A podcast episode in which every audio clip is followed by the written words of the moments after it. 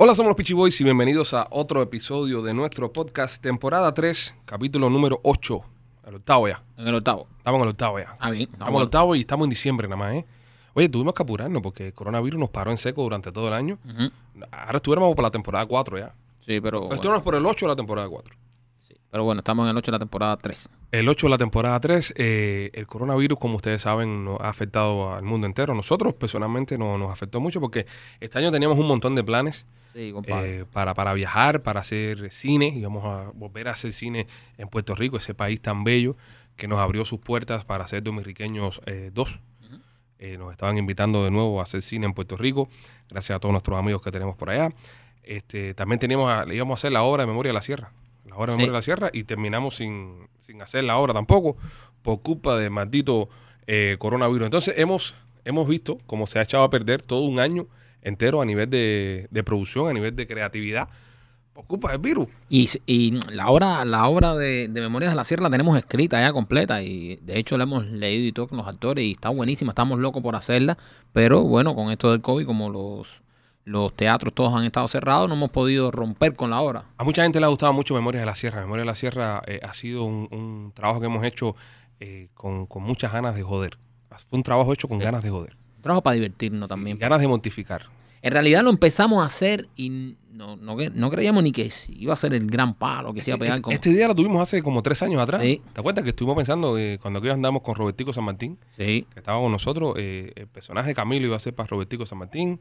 Eh, lo habíamos hablado así hace mucho tiempo. Sí, lo que pasa es que cuando lo empezamos a hacer ya Robertico estaba viviendo en España y una lástima que no pudo estar, pero hubiese sido buenísimo que también Sí, pero mira, estado. la vida nos regaló a Jason. a Jason que con- hizo, con hizo tremendo Camilo. camino. Sí, pero igual a Robertico le hubiésemos dado a cualquier otro personaje, Sí, sí. hubiese sido bueno tener a Robertico ahí. Y Jason hizo un Camilo espectacular. Y bueno, ustedes lo van a ver ahora cuando hagamos la obra de Memorias de la Sierra en vivo con nosotros. Va a ser tremenda experiencia porque va a ser nuestra primera vez en el teatro, Michael. No es lo único que nos falta por hacer. Sí, eh, de hecho no, no, se- nos han invitado, hemos tenido varios proyectos de, de nosotros mismos hacer, pero nunca nos hemos querido lanzar porque siempre dijimos, cuando lo hagamos, queremos que sea un proyecto eh, bueno, que, le- que nos guste a nosotros y que a la gente le guste. Entonces, Memoria de la Sierra tenía eso que a la gente le encantó y, y teníamos un grupo de actores buenísimos como son Vladimir, Sahari, eh, todo, este- todo el grupo eh, que, que trabajó con nosotros en Memoria de la Sierra y nos reunimos una vez y dijimos, ¿por qué no hacemos esto en el teatro? Sería un palo. Entonces lo escribimos, lo leímos todo y nos encantó. Y nada, esperando que se abran los teatros y es parte de lo que se está extrañando con esto de la pandemia. Sí, porque vamos a, a atacar el teatro fuerte con, con Memorias de la Sierra y vamos a lograr llevar todo eso que ustedes vieron en, en los videos, llevarlo al teatro. Y van a ustedes poder ser, eh, vivir, van a ser un, un rebelde más. Exacto. Van a ser un rebelde más. Rebelde más. Y entonces vamos a tratar, el, el objetivo de esto es irnos de gira. El objetivo de esto es pegarla aquí en Miami, reventar Miami, pero llevarnos a girar esto por todo el mundo. Qué rico, como extraño las giras. Las giras, compadre, las giras. eh, ¿Tú te acuerdas de la primera vez que nos fuimos de gira? Bueno, no fue una gira, que la primera vez que, que, que viajamos por trabajo, deberíamos decirle así. La primera vez que viajamos por trabajo, que fue a, a Arecibo, Puerto Rico. ¿Te acuerdas? En el año 2010, ¿puede ser 2010? Sí, o antes. Yo creo- 8, no, 9, 9, 10. No, 10, porque ya estábamos trabajando en el Canal 41. ya. Que el- tuvimos que pedir unos días. En el 10. Fue en el 2010. Fue en el 2010. Eh, nosotros tenemos unos amigos que hacen carreras de auto. Sí. Eh, su equipo se llama Worldwide Racing. Saludos para Andy Mira, un gran amigo nuestro. Entonces Andy estaba buscando hacer un tipo documental, ¿no? Sí, onda documental, onda reality, por Onda ahí. reality de, de lo que era la, lo que son las carreras y eso. Y nosotros nos ofrecimos para producir esto, para grabarlo, ¿no? Entonces, nada, teníamos que viajar a Arecibo, Puerto Rico. Arecibo, Puerto Rico, eso es un campo.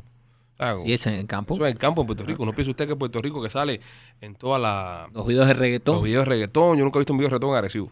Nunca he visto un video de reggaetón en Arecibo. Si alguien conoce algún video de reggaetón en Arecibo, que me lo mande. Fuimos para allá, para la pista de carrera de Cheito. La gente de Arecibo saben de quién estamos hablando. Entonces nos hospedamos en un hotel, se llama La Villa.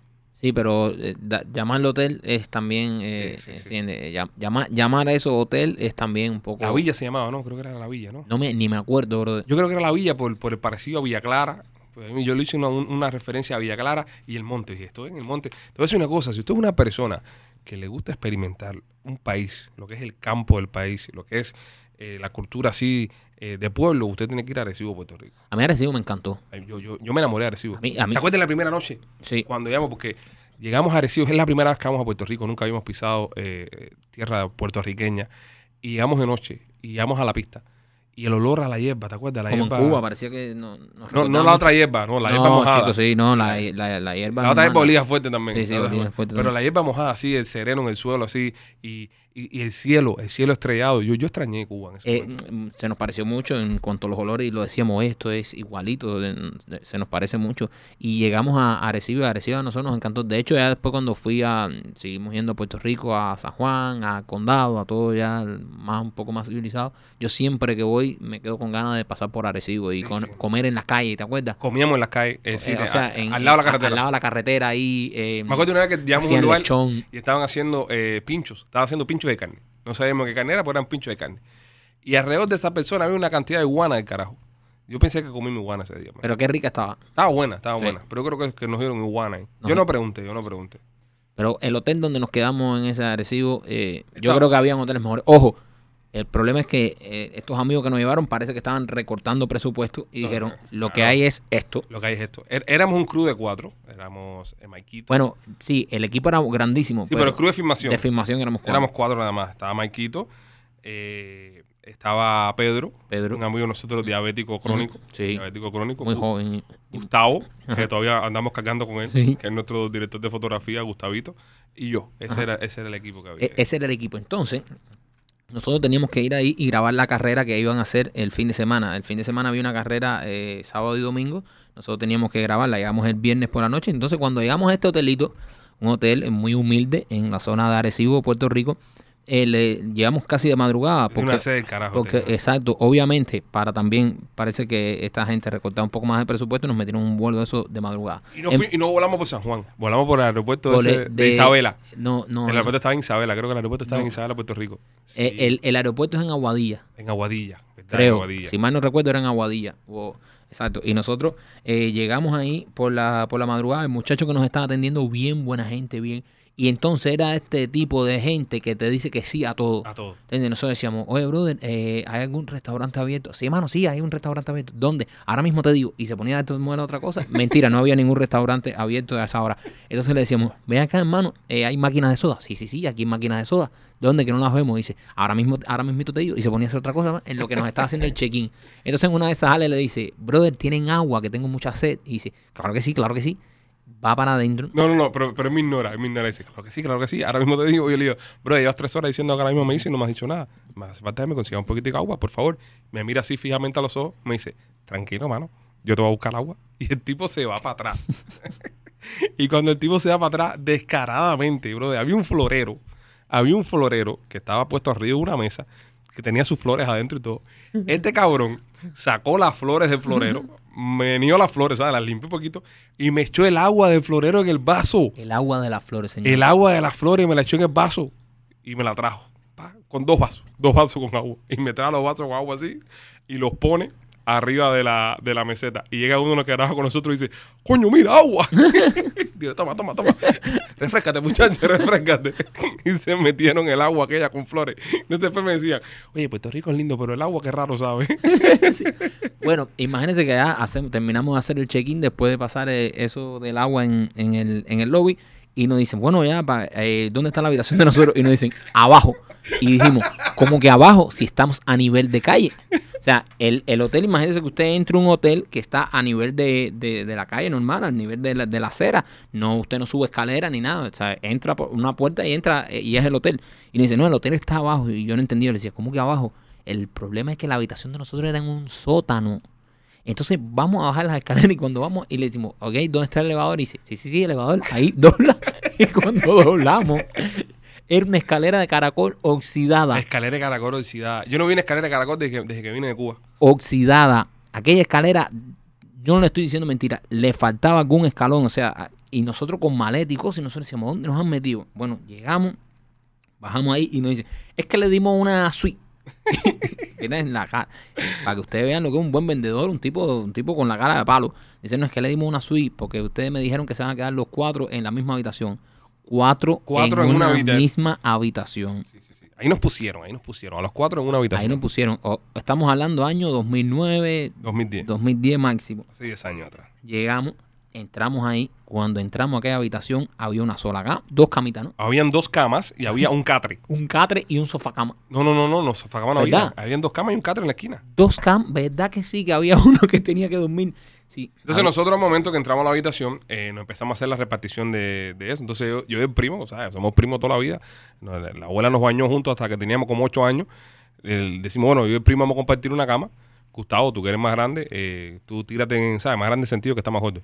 Tú tírate en esta otra cama. Entonces Pedro se tiró en, en el en, en el catre. que parecía un preso político, tiraba arriba el Cáceres ahí, porque el Cáceres estaba en candela. Entonces, eh, detrás de la, de la- arriba de la cabeza de Pedro, como estábamos en el sótano, había una ventanita, que la ventana daba Dios para la calle. Entonces, no, la ventana daba una era la acera. era la acera, O sea, exactamente. eh, imagínense en su mente, a ver cómo, cómo podemos explicar esto para que la gente lo entienda.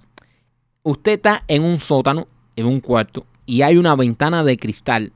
La ventana, cuando usted mira, lo que ve son los pies de las personas pasando, porque es la acera. Literalmente la es la acera. si a alguien se le cae, si a alguien se le cae un jarro con agua, te moja que está acostado en el catre. abajo. Exactamente. Entonces, para colmo de males, para colmo de males, a la ventana le faltaba una de las persianas y tenía puesto un cartón. Exacto. Y entonces nosotros decíamos, mira, ahora cuando nos acostemos a dormir, ¿sabes? El cartón eso lo tumban los locales pa, y meten las manos por ahí y por ahí nos hacen un show de títere. Un show de títere. Y cuando se acaba el show de títere nos roban todas las cosas. Sí. Porque arriba de esto, estamos hablando que, que en el 2010 Puerto Rico estaba caliente con la violencia. Sí, sí. Había, había un problema grave de, de violencia en Puerto Rico. La verdad que cuando- tenemos que decirlo, en, en Arecibo no, no, No, no, no, todo, todo fue muy bien, todo, fue muy, bien, nice. todo en fue ese viaje todo fue muy nice, la gente súper amable. Pero, pero siempre nos metían miedo. Nos metían miedo, o sea, no, y nos metían miedo los mismos locales. Los locales, mira, mano, toda aquí, eh, la semana pasada mataron a cinco. Anden con cuidado. Anden con cuidado. Entonces uno estaba, imagínate, un país, eh, tú venías a escuchar todos los temas reggaetón, esos sientan el ram, tam, tam, tam, de los rifles reventando caras. Y, mano, ¿dónde nos metimos?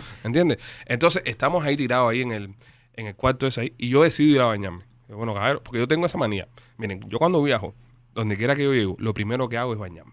Si lo primero que hago, si yo me meto un viaje, yo voy Orlando a Disney, lo primero que hago es ya no- eh, a bañarme. Es una manía que tengo de, ¿sabes? Por el, así el, el desgaste que te da, ¿no? Viajar. Sí, es que, es que cuando ellas bañas y, y, va, y te bañas y vas al baño a Ajá. número dos, Ya. es como que ya... Estableces tu está- territorio. Exacto, ¿no? Y ya, ay, qué bien. Entonces, como éramos cuatro en la habitación, yo dije, voy al baño primero, estos cabrones, porque tú sabes, yo no, no voy a hacer el segundo a nadie ahí. Entonces, entro al baño, voy al baño. Estamos hablando que llevamos de madrugada por problemas de vuelo, esas cosas. O sea, llevamos pues, unas cuantas horitas sin, sin hacer nada, ¿no? Y cuando voy a flochar, no había agua. Dios mío, me acuerdo de eso. Que estos son problemas, estos son cosas tercermundistas que nos, que nos están pasando a nosotros en este lugar. Yo flocheo y no hay agua. ¿Entiendes? No hay agua. Llamo a recepción, me sale el socio El que le dice que sí a todo. y le digo, mira, este, sí, estamos llamándote aquí el cuarto. Ah, mira, sí, los cubanos, ¿qué es la que, papi? ¿Qué es la que hay? Y yo le, mira, monstruo, este, fuimos al baño y no, no hay agua. Y dice, sí, sí, sí, sí, sí, sí, sí, sí, sí, sí, sí hay, sí hay, lo que, lo que es por la mañana. Digo, ¿cómo por la mañana? Sí, lo que pasa es que usted está en el sótano. y hay que encender la cinterna, ¿sabes? Hay que encender el motor. Entonces, el agua a nosotros no nos llegaba.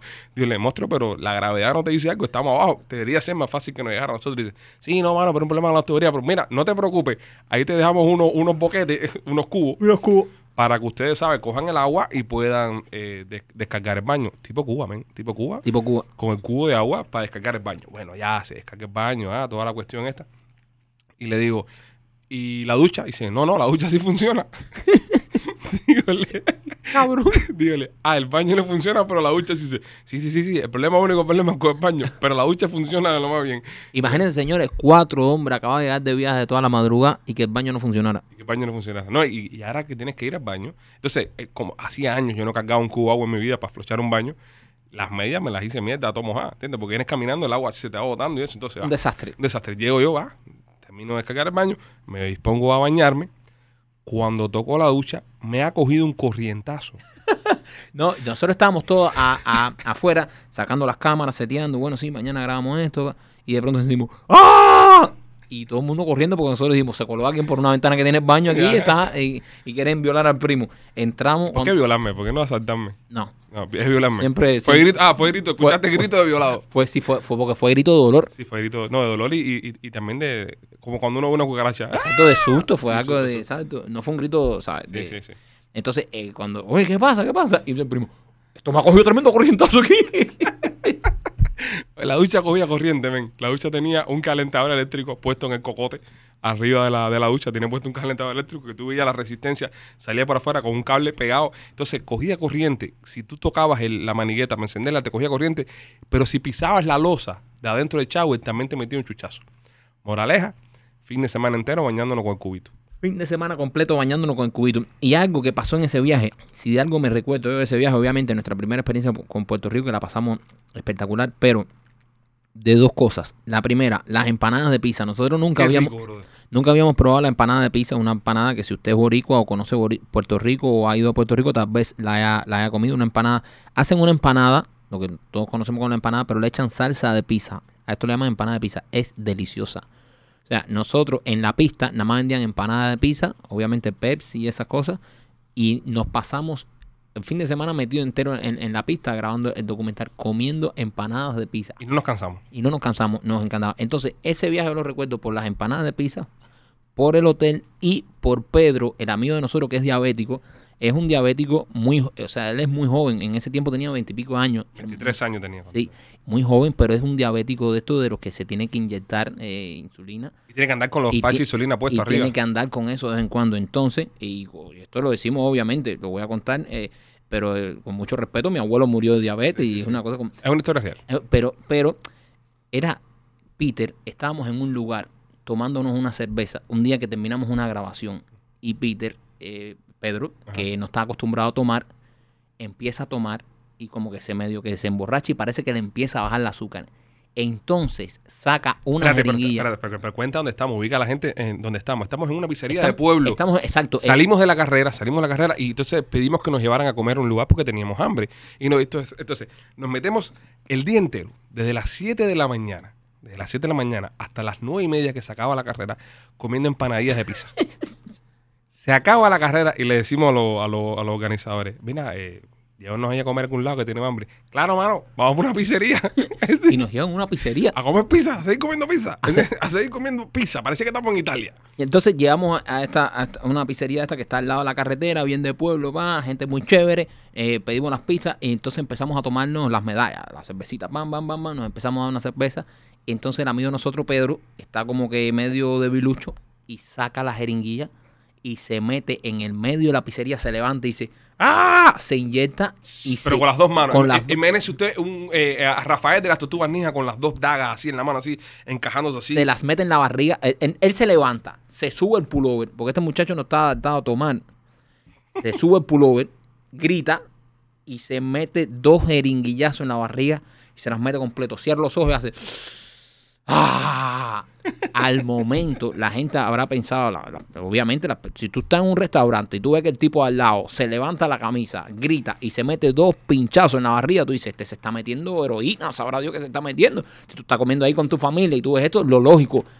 Se empezaron a levantar la gente, oye, caja para llevar, metieron las pizzas, todo para llevar y se fueron. De pronto nos quedamos nosotros solos en la pizzería. Y nosotros dijimos, Pedro, ¿tú viste lo que tú acabas de hacer? Y dice, ¿qué cosa, men? ¿Me inyecté insulina? Y no, no, no que te inyectaste insulina. De la manera que lo hiciste.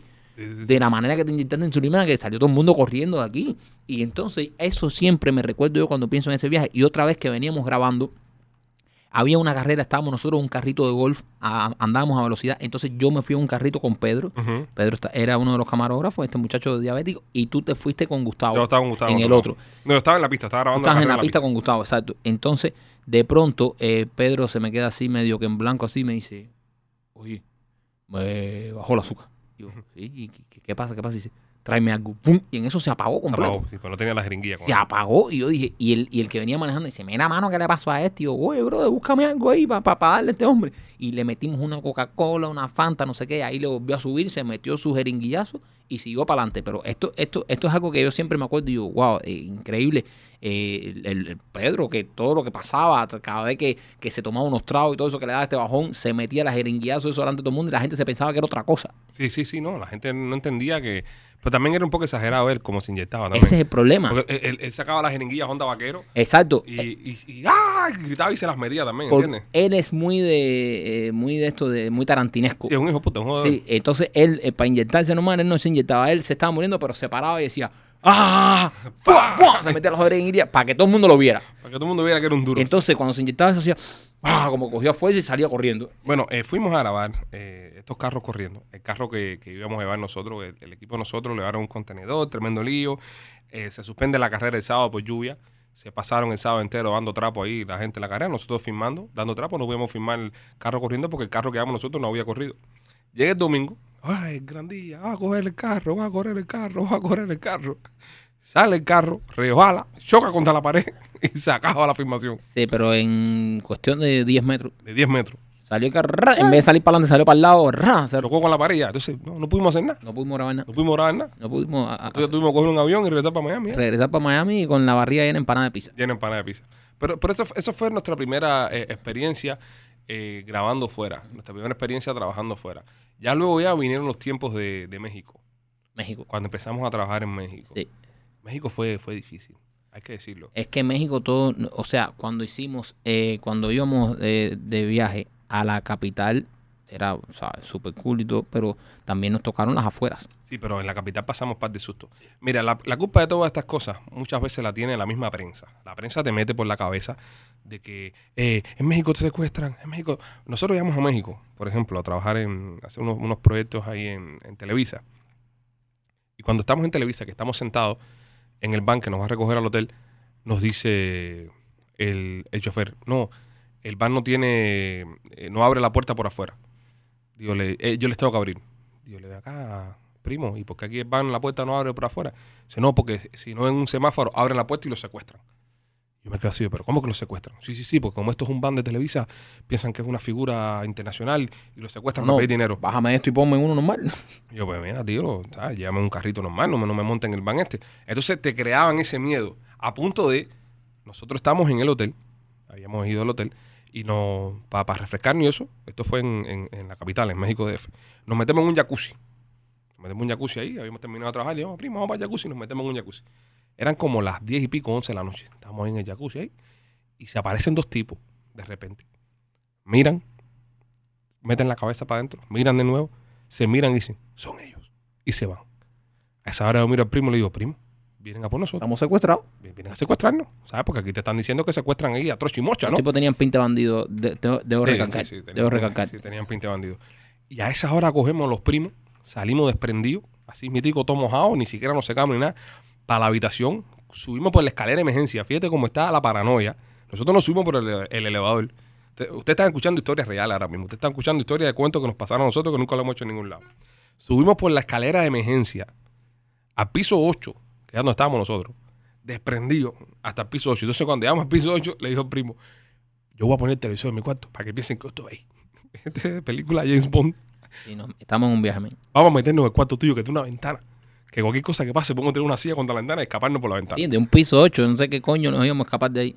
Y a esa hora nos metimos en el cuarto, el primo y yo, metimos una cómoda contra la puerta, metimos la cómoda contra la puerta y nos quedamos a dormir ahí en el cuarto ahí, los dos junticos ahí, abrazaditos con miedo del carajo. No, no, pero de hecho, eh, hasta, hasta yo no me, yo no sé si tú te das cuenta que hablamos de dormir dos horas uno y dos horas el otro. Sí, sí, para o sea, vigilar. estábamos en un, señores, estábamos en una zona en un de- estado de paranoia carajo. y estábamos en una zona súper buena, o sea, estábamos, pero esto es lo que le meten a uno en la cabeza y cuando uno se pone a ver noticias que no conoce los países y llega por primera vez, entonces se, se llega con estos miedos y, y- y- y- para nada, o sea, en la parte que estábamos en, en el DF, una parte espectacular, con o sea, una gente increíble y nosotros pensábamos que en cualquier esquina nos iban a secuestrar. Al otro día bajamos, bajamos al lobby para irnos para, para la filmación y estaban los dos tipos eh, en el lobby esperándonos. Y ahí ya nos entró un pánico más grande todavía. Le dije Mike que esta gente son de la seguridad del Estado, esta gente está aquí para secuestrar. No sabemos qué, qué son esta gente. Eran de la producción del show, que estaban vigilándonos, que estaban garantizando que estuviéramos bien. Productores que tenían puesto ahí para si nos hacía falta algo. Si nos hacía falta algo, o sea, que habían ido la noche anterior para saber que habíamos llegado al hotel, que habíamos estado bien. Y nosotros le dijimos, ¿y por qué ustedes no nos dijeron nada? Y dice, es que salimos a llamar porque no había señal en la parte esa. Y cuando vimos, ustedes no estaban ni por todo eso. Eran productores. Eran productores, o sea, gente que nos estaba cuidando. Y nosotros con una persa y un miedo del carajo. Pero sí, nos, sí pasamos un susto bien feo en, en Veracruz. Veracruz. Qué lindo Veracruz. Es lindo Veracruz. Qué lindo recuerdo. Puerto Esos, de Veracruz. esos carnavales preciosos. Bello Veracruz. Nos quedamos en un hotel, nos quedamos en un hotel que tenía un río que pasaba por detrás del hotel. Hermoso. Ese, ese- en ese hotel, nosotros fuimos a los carnavales de, de Veracruz y ese año iba Juan Luis Guerra. Estaba Juan Luis Guerra. Estaba Juan los Luis Guerra, y. Juan Luis Guerra estaba en el hotel donde estábamos nosotros también. Se estaba quedando Juan Luis Guerra. Entonces el hotel tenía un, un patio bello, gigante, con una piscina y atrás había un río. Y nosotros, este, nos hacemos como para metiendo en la piscina, ¿no? Bañando en la piscina para, tú sabes. eh, siempre hemos tenido esto, cada vez que viajamos y eso, que tenemos tiempo off, o vamos para la playa, o hacemos Puerto Rico, o vamos para la piscina. Siempre tratamos de despegarnos. Mira, en, en Nueva York, eh, eh, el York está bueno. De, es del- es del Bronx, lo que nos pasó en el, en el Bueno, ese. a- Eso a- lo hacemos- a lo hacemos este y después a. Y estamos en, en México, sí, pero es que en México hay 5 y 5, 6 cuentos también. Bueno, vamos, va, a ju- a- termina este y vamos a- al del Bronx y después seguimos con Ya, y, México. y, y si con otro podcast hacemos los Sí, demás claro. Y estamos tirados así en la, en la piscina, muchachos. Y de repente empiezan a entrar hombres, tuc, tuc, tuc, corriendo todos con armas en la mano. Está todo el mundo con armas en la mano. Y ya, yo me quedo así con el primo así. Miro al primo. Recuerdo que estamos en la piscina, empiezan a entrar esos hombres armados, o armas largas, señores. Esto no es mentira. Y vestido de civil. Hombre, vestidos vestido de civil. Y yo me acuerdo que yo no estaba tomando. Al lado donde yo estaba había una persona que estaba tomando whisky, que yo no sé, yo no conocía a esa persona, que estaba en la piscina. Yo cogí el trago de esa persona y me lo echaba con gluc, y miré al primo y le dije, no, ya, Ya, completo. Yo me estaba Pero- tomando un, yo me estaba tomando un mojito ahí, me lo tomé de jugar rapidísimo así. Pero igual, ahora ponte a pensar, ¿para qué nos iban a secuestrar ni nada si nosotros éramos unos muertos de hambre? Era el, el temor que teníamos. El miedo que teníamos. miedo, El nosotros, miedo, el miedo que teníamos. Entonces estamos ahí en, en la piscina, entrando esta gente con armas largas. Entonces, al lado, como le expliqué, el hotel quedaba por un valle, que había un río, no sé cosa, había un, un, un placer bien grande, así, un terreno de hierba bien grande. Y entonces están esos tipos, se separan esos tipos con, con las escopetas así en todo el patio y, se, y, y viene un helicóptero. Señores, esto es una historia real. Cae el helicóptero en el, en el patio. Se baja un mexicano, bajito él, bajito él, señor, andaba vestido con un traje esto, como, como la banda de recodo, con un sombrerón grandísimo, pero no un sombrero mexicano eso de, de, de charro, sino No, un sombrero no, eso de cowboy, normal, super cool. El tipo era el, el gobernador de, de la zona, que había venido a, saludar a Juan Luis Guerra A saludar a Juan Luis Guerra, a darle la bienvenida. y a darle la bienvenida al, al lugar. Y lo que había llegado vestidos de civiles era parte de su seguridad Parte que había llegado por tierra, obviamente. Llega la seguridad primero, porque viene un gobernador, eh, y entonces llega el, cuando vemos que llega el helicóptero, nosotros decimos, bueno, pero si nos van a secuestrar es alguien, alguien importante, Sí, sí, sí, alguien grande. Se lo van a secuestrar el helicóptero, estamos bien secuestrados. Sí, exacto. Por lo menos voy a montar el helicóptero antes que me maten. Entonces llega de pronto eso, dice, no, y nosotros decimos, ¿y ese quién es? Y dice, no, es un goberna- el gobernador de la zona que viene a dar la bienvenida a Juan Luis por los carnavales, no sé qué, y nosotros, ah, pero e- era constantemente esta, esta, esta tensión así, esta tensión de, de que si te van a secuestrar, que si te... Y mentira, ¿sabes? No se puede vivir con esa perse. Y eso es lo que, lo que hacen las noticias. Cuando usted pone el televisor que meten noticias de eso, señores, también pasan cosas buenas en esos países y El pasan día, el cosas... día que estábamos llegando a, a Salina Cruz, este, eso en Oaxaca, estábamos aterrizando en una montaña, el avión tenía que aterrizar en una montaña. Volamos primero a Miami, Miami DF, y en DF nos montan en Transportes Aeroméxico, que es la, la aerolínea que tienen ellos allá, para volar local. Eso es como cubana de aviación, pero de, de México, para irnos para, para Oaxaca. Entonces, el avión era un avión de estos de 15 pasajeros, cada uno sentado uno a cada lado, Ujú. Ping, motor de, de, de hélice eh, a los lados De ventilador. de ventilador. Entonces estamos volando, subiendo una montaña. No, pero subiendo una montaña alto. Estamos volando subiendo una montaña alto. Y estamos así. Y entonces de repente veo que el avión empieza a bajar. Y yo digo, ¿pero dónde se va a tirar esto? Estamos en medio monte, aquí no hay nada. Y de repente el avión hace así. Baja, baja, baja, baja, baja. ¡Oh! acelera y sube de nuevo. Y yo me quedo así y yo le digo, porque la zafata, el, el azafato, que era un mexicano, un señor, está sentadito así de frente a nosotros y están los dos pilotos adelante, ¿no? Y este tipo está sentado de frente a nosotros con tremenda cara de risa. Y yo le digo, este, porque ah, eso es una cosa, en México casi todo el mundo dice primo, primo, primo, primo, primo, para allá. Y entonces yo le digo, primo, ¿qué pasó? ¿Por qué volvimos a despegar? dice, no, es que había ganado en la pista, estamos eh, avientándolo para poder caer. El avión tenía Y asustar las que vacas. asustar las vacas para que las vacas se fueran y luego era que el avión se tiraba. Bueno, la logramos aterrizar en aquella pista tierra, salimos ahí, ah, estamos en Oaxaca, señores, Salina Cruz, Huatulco, qué bonito está todo esto, ah. Nos está esperando un, un van, nos montan en el van, nuestro manager mexicano nos llama, que nos está esperando abajo en el pueblo. Eh, entonces yo le digo, ven acá, ¿y cuánto nos demoramos en llegar a donde estás tú? Y dice, no, tres horas. Tres horas, sí, tres horas bajando la montaña. Estamos en una montaña, tres horas bajando la montaña. Era una carretera que bordeaba toda la montaña. Cuando estábamos manejando por la carretera, el chofer, en vez de mirar para adelante, estaba mirando para arriba. El tipo no estaba mirando para adelante, el tipo estaba mirando para arriba. Y, y entonces le pregunto, primo, ¿y por qué tú miras para arriba? Y me mira y me dice, no, por si cae alguna roca, algún deslave. Estábamos en una zona de deslave que la semana anterior se había caído una piedra esa y había tumbado una guagua y lamentablemente había matado como 40 gente. No, una locura. Pero tú mirabas, tú venías por la carretera esa y tú mirabas para abajo, un barranco, señoras y señores, historia real, no le estoy mintiendo. Tú mirabas para abajo y tú veías los carros, ¿sabes? De los años que se habían caído, los pedazos de pedruco y habían carteles por toda la zona que decían, cuidado con las piedras que pueden estar cayendo. Y a todo esto, como si esto fuera poco, eh, usted está en una guagua, que en un bus que está pegadito, pegadito a- al barranco. Y el, y, el, y el chofer no mira para el chofer mira para arriba. Mira para arriba. Es más peligroso. Entonces nosotros le caer que nosotros le decimos, eh, chofe, pero porque usted no mira un poco para abajo y un poco para frente. Y dice, no, la- esto yo me lo conozco. El peligro viene de arriba. Y yo, ah, de arriba es el peligro. O sea, el barranco este de 40, 50 metros para abajo no es peligro. El peligro es para arriba. Y entonces, pero bueno, eh, la pasamos también, eh, la pasamos bien en ese viaje. Ese viaje la pasamos espectacular. Uno de los, uno de los- comimos. Comimos como, comimos, compadre. como bestia. Y, y hablando de Nueva York, Había una, había, espérate, en, en ese viaje a México, para, para resumirlo de México, el patio del hotel eran matas de mango.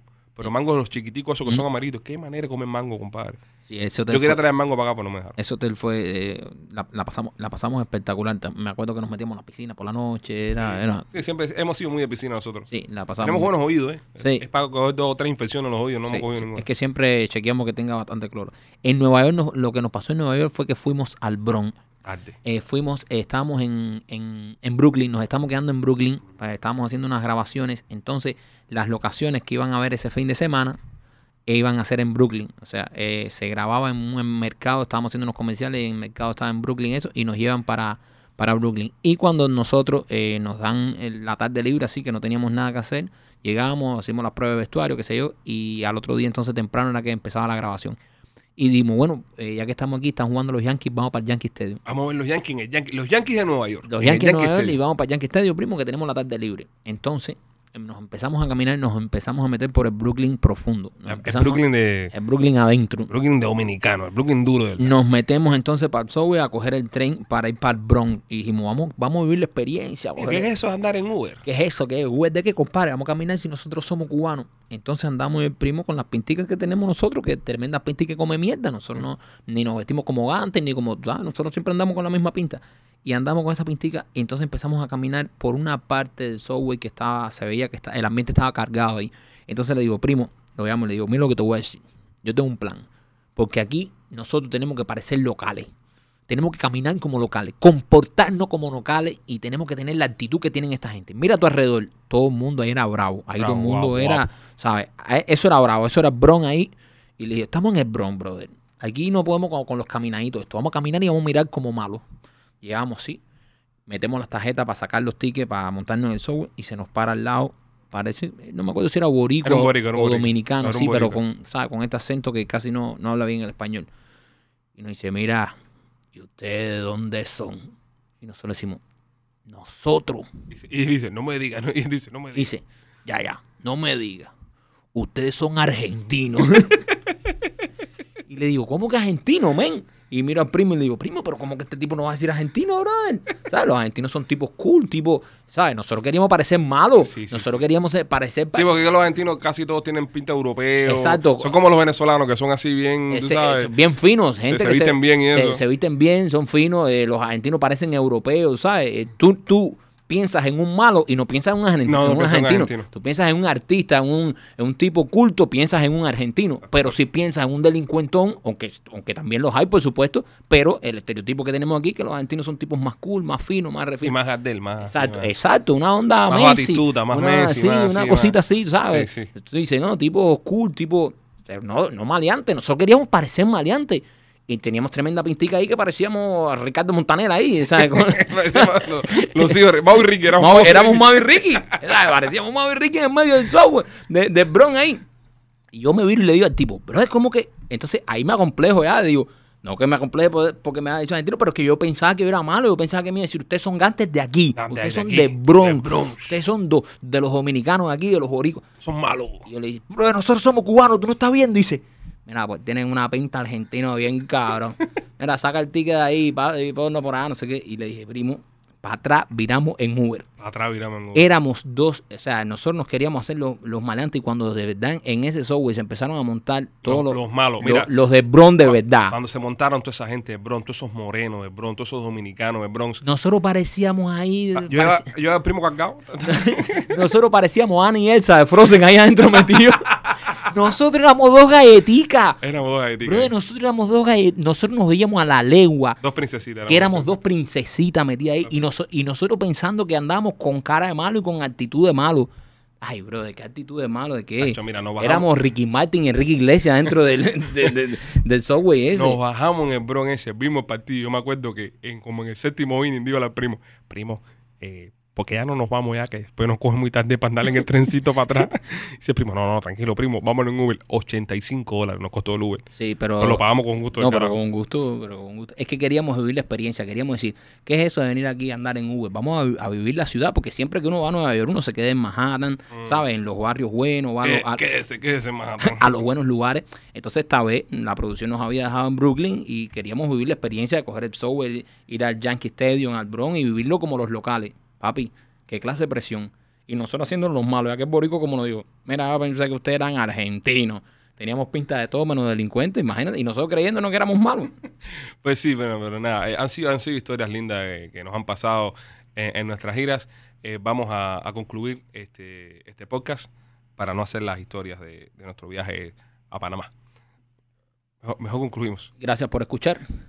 Eh, no olvides suscribirse al podcast, eh, prender las notificaciones y seguirnos en todas nuestras redes sociales, arroba los Pitchy Boys en Facebook, en Instagram y arroba el Pitchy Films en YouTube. ¿No hacemos esa cuenta entonces? Ya.